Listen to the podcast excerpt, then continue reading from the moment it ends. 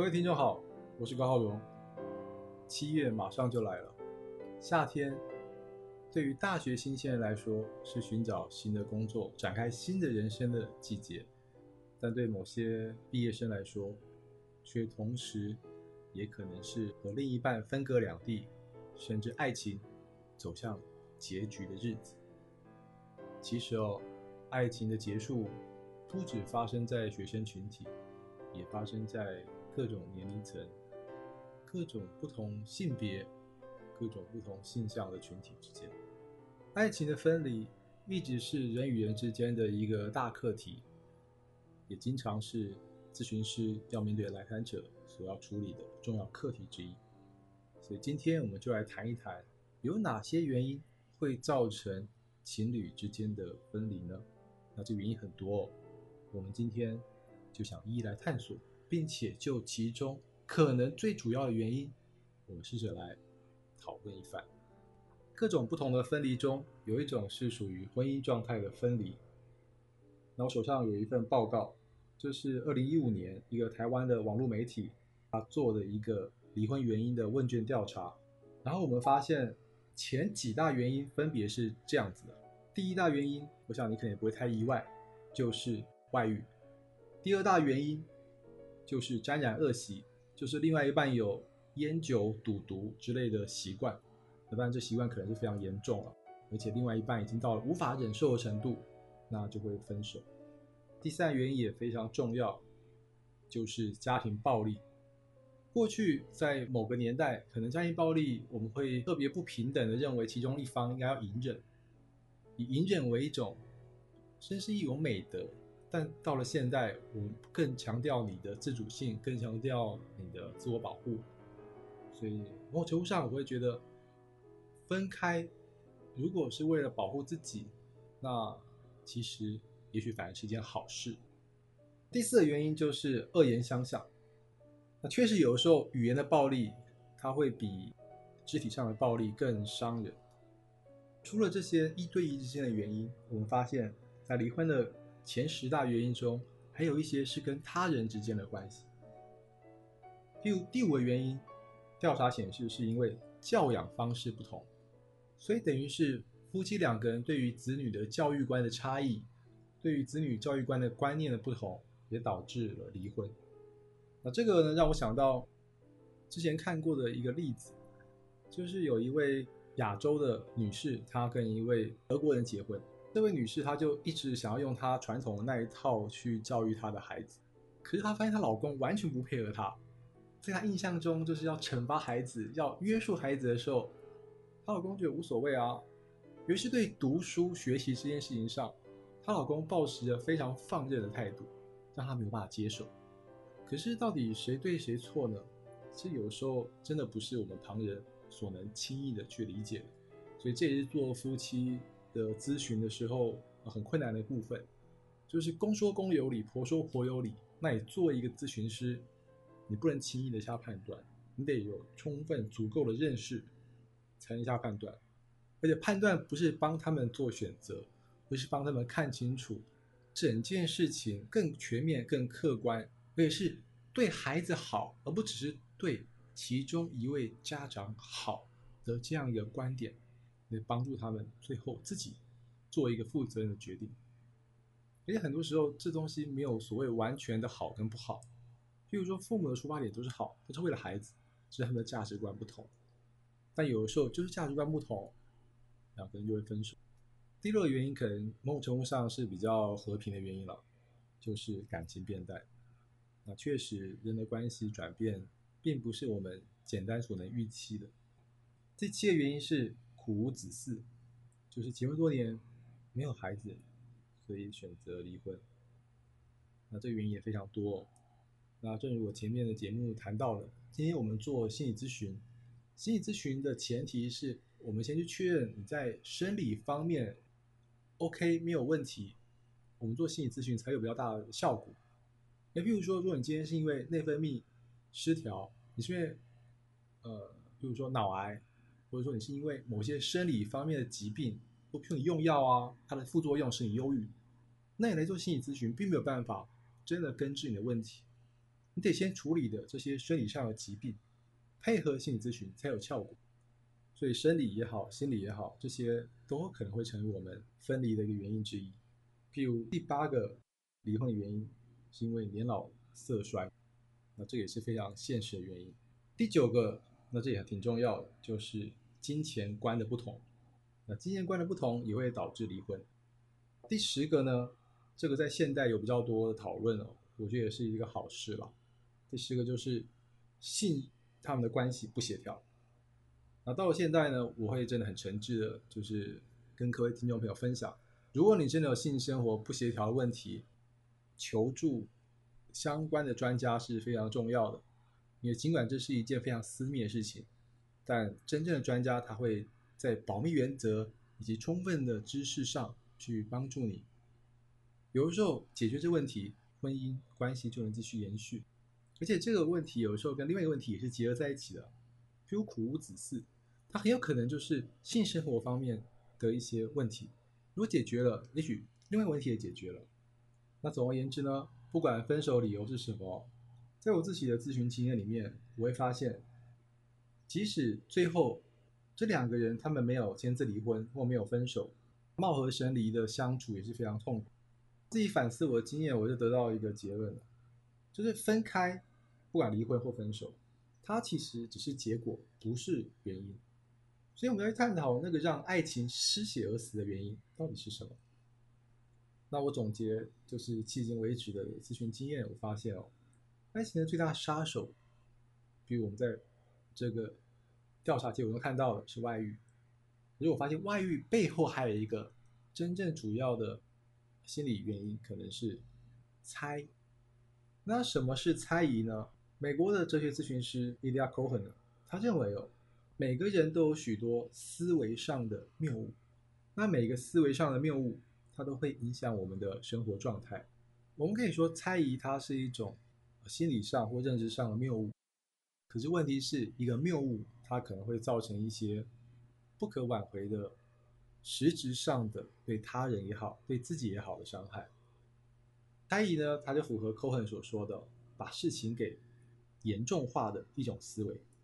那所谓把事情严重化的思维，就是当人们假想一个讨厌的情况，然后把那个讨厌的情况带入到自己或是亲朋好友身上，就会导致了那个讨厌的情况真的发生的一种想象。就它本来只是一种判断，可是因为你的这种过分的想象，使它好像变成真的。那科恩就警示我们。一旦你接受了这条严重化的规则，你就会永无止境的陷入自我毁灭的情绪中。不止现代的这个西方学者科文这么讲哦，其实在中国，早在明初，学者陶宗仪他在一个叫《说服》的文章中，他就谈。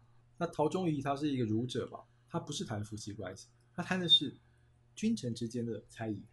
他说猜疑会造成一种可怕的下场。所以他讲猜疑，那这边原文是写猜忌了。猜忌，天下之乱源也，是造成这个天下混乱的主要原因。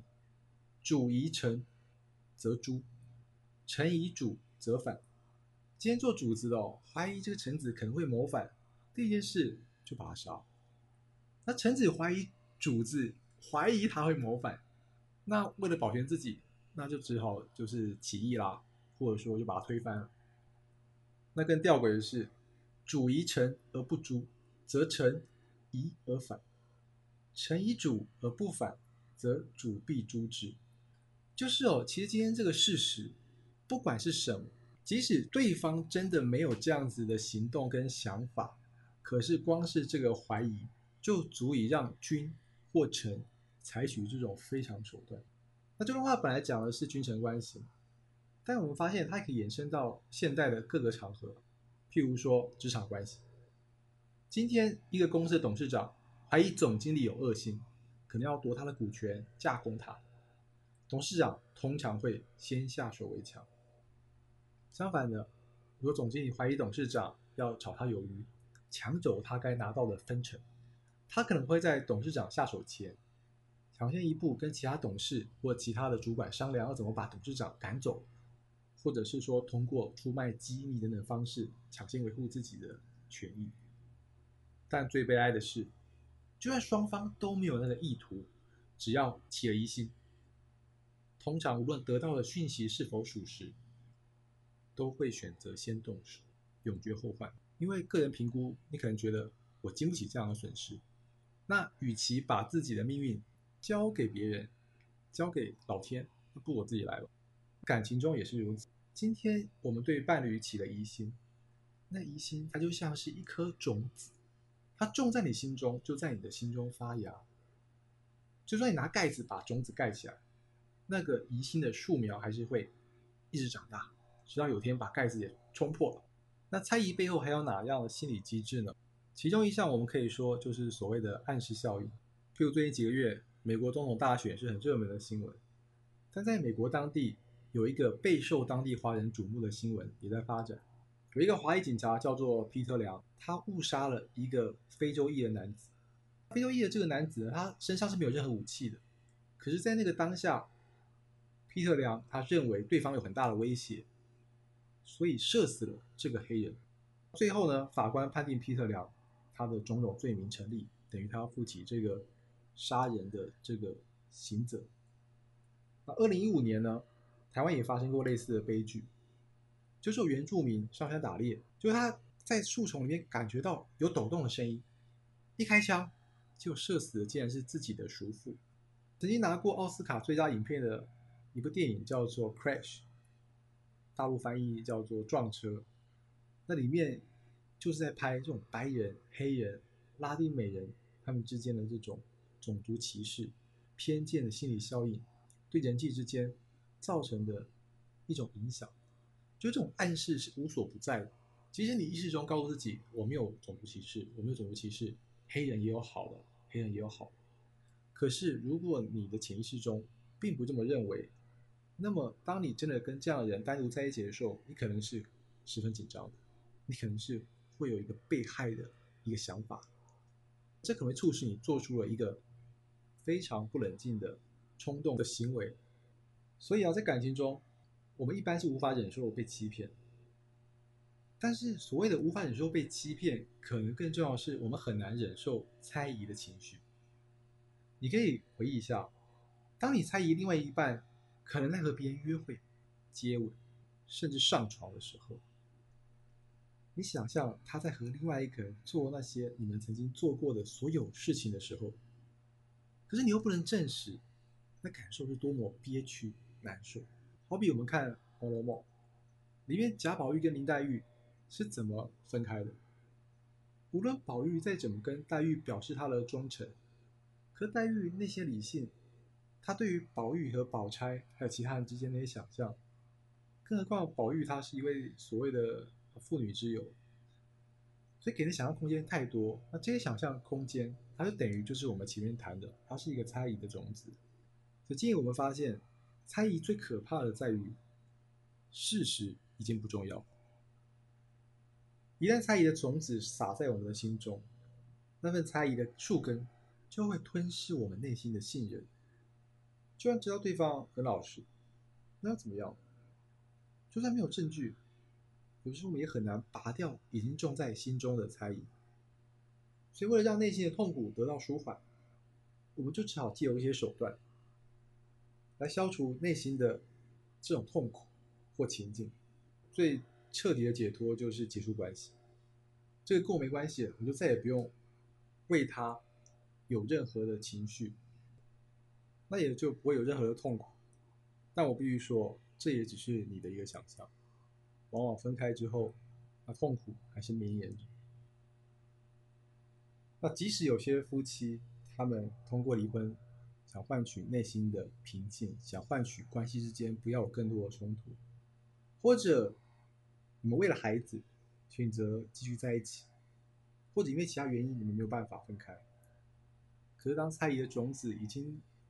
长出树叶来了，这种不分开也只是徒有形式的关系。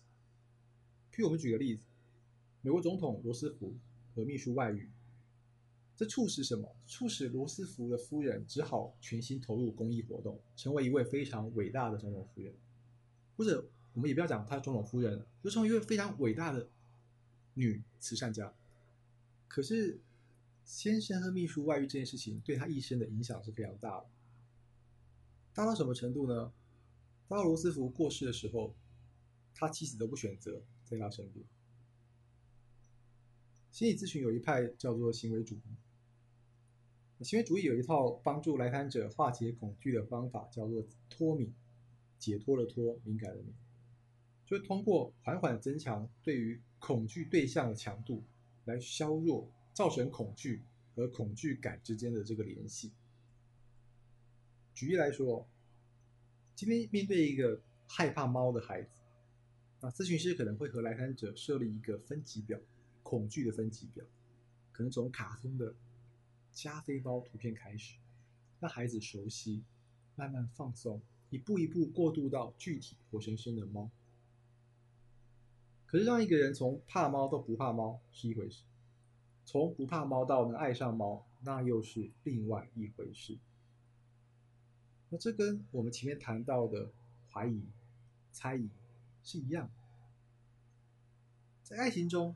一旦有了猜疑，即使形式上不分开，即使一个人逐渐习惯另一个人出轨，削弱猜疑带来的痛苦，可这个削弱的同时，这个爱啊，它通常也不复存在。我想起万芳有一首歌叫做《爱经不起考验》，那这个经不起的考验就是猜疑，这个猜疑会让我们曾经痴狂的爱情，最终。可能就只剩下一片荒凉。那最后，我们就来谈谈猜疑的时候，我们该怎么面对呢？我们该怎么破除某些思维上的谬误，不让关系死于想象，死于离开现实的猜疑呢？猜疑虽然可怕，但我可以参考前面谈到伊利亚·科亨他提出的解决之道。作为面对猜疑的自我解救良方，那他的方法呢，基本上可以浓缩为三点。第一点，就是在苦难中学习坚强，而不是逃避。就今天猜疑让你很痛苦，但如果我们不去面对猜疑，而选择逃避，就你隔绝了自己的情感情绪，你不是用揭开事实的行动。而是用自我安慰的话语，这没有办法真的解决猜疑，厘清为什么会猜疑的原因。然后第二个呢，就是转化种种对于糟糕、讨厌、负面的看法，因为生活真是经历各种挑战、各种负面的事情，我们才能越活越精彩。就是说，今天关系不可能永远是停留在高峰状态。那首先，我们必须接受关系会有挑战，会有低潮。但重点是，如何面对这些低潮，这个是关系的一部分。所以，我们平时就做好准备。这样，当可能造成你猜疑的情势发生的时候，你才不会手足无措。然后，最后一个很重要，让事实主导，而不是用感觉。那综合上述三点呢，我们不难了解，猜疑它是一种。好像游向黑暗的一种想象，这种想象即使说服我们的理智，却无法说服我们的情感。所以有时候，即使理智上我们会告诉自己说，种种迹象来看，应该没有我们想象的坏事发生，但我们情感可能接受不了。那这时候我们要做的不是逃避想象，就不要不去想，反而是选择接受自己的想象，然后通过反刍自己的想象。我们去了解到底我们恐惧的是什么？好比君臣之间，他们互相猜忌，那是因为反手就是杀头的事，株连九族，这个影响太大了，所以他一定要做最彻底的手段。所以猜疑背后还有一个就是，我们会看我们在恐惧什么。猜疑和恐惧，他们加在一起，它就会增强了猜疑存在的必要性。有的时候，我们猜疑枕边人，却不猜疑某些朋友，就在于我们对失去枕边人的恐惧远远大于失去其他朋友。可这当中，我们主要推动力其实不是负面的情感，而是害怕失去的一个积极的爱。只是当我们的勇敢与我们的爱不相称的时候，恐惧它会通过猜疑的思想活动，占据了我的理性。所以，如果我们深入的去探讨，我们就会发现，猜疑的反面是对爱的所求，特别是对爱的证明的所求。在这样的猜疑中，我们失去自己。Cohen 他提醒我们，就是我们通过这些猜疑的想象，其实我们反而要把握这个机会，重新的面对自己，认识自己，接纳自己内在真实的需求。也正是这个需求，使得我们恐惧。恐惧使得我们猜疑，因为我们不想失去这份关系。因为在这份关系前面，我们每个人都是无比脆弱的，我们保护我们自己。但唯有你这个负面的想法和正面的感情，完完全全都把它看清楚，你才不会完完全全把整个猜疑，所有的一切都当然是一个负面的想法来处理。因为负面的想法往往。我们会选择逃避、逃离，不是做最坏的打算。但有的时候，也许你向你的伴侣承认你爱的需求，让他看见你们彼此之间，让彼此意识到处理猜疑最好的方式，其实不只是揭露事实，而是在爱之中处理，才有办法真的让猜疑转而最后不是化成一个分手的动机，反而是成为一个。关系往上提升的一个关键点，因为只要我们不要放弃自己，我们就不会失去自己。可是越是猜疑让我们痛苦，我们就越要试着回头去看自身的需要，而不是将心思放在猜疑他人的失落。唯有如此，我们可能才能够和重要他人去谈，谈我们为什么害怕，为什么猜疑。那这个时候。只有我们肯定了我们自己的存在的价值，肯定了我们因为爱而造成的脆弱，事实才有可能救赎我们，而不会我们在事实呈现之前，我们就选择我们对事实的态度。哦，那个事实一定是坏的，所以我不想知道。那当事实能够救赎我们，即使是坏消息，我们也才能够做一个肯定的决断。就是你今天如果真的要分手，你也是站在一个。肯定的立场上，站在一个爱的立场上，而不是因为猜疑，仅仅是因为负面的力量而选择分手。所以回到我前面所说的，离婚分手，它其实只是一个结果，而不是原因。那通过对于猜疑的理解，通过对于猜疑的梳理，我希望能够帮助各位听众朋友，即使你最后真的选择和伴侣分开。那也不是因为出于猜疑的恐惧，做消极的放弃，而是你很积极的、理性的了解了自己的需求，也了解了关系中彼此之间的所需，而最后你做的是一个真正保护自己、爱自己、维护关系的一个决定。今天节目就进行到这里，感谢您的聆听，我是高浩荣，咱们下次见喽，拜拜。